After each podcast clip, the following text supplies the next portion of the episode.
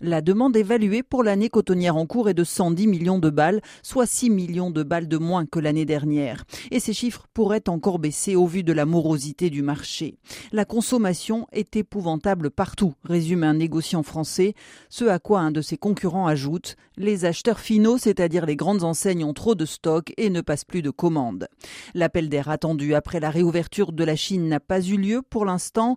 L'empire du milieu a par ailleurs du coton à domicile. Il ne faut donc pas compter sur le pays pour allumer la flamme sur le marché dans l'immédiat. Au Bangladesh, principal acheteur de coton africain, les importations ont chuté pour cause de crise économique. Les capacités financières du Pakistan sont telles que les importations se sont aussi effondrées. En Indonésie, elles devraient atteindre leur plus bas niveau depuis 1990. Les filatures turques ne se portent pas mieux que les filatures asiatiques. Elles pourraient, selon les prévisions, consommer un million de balles en moins cette année. En face, il y a du coton, malgré des productions décevantes, notamment en Côte d'Ivoire, au Mali, mais aussi en Inde.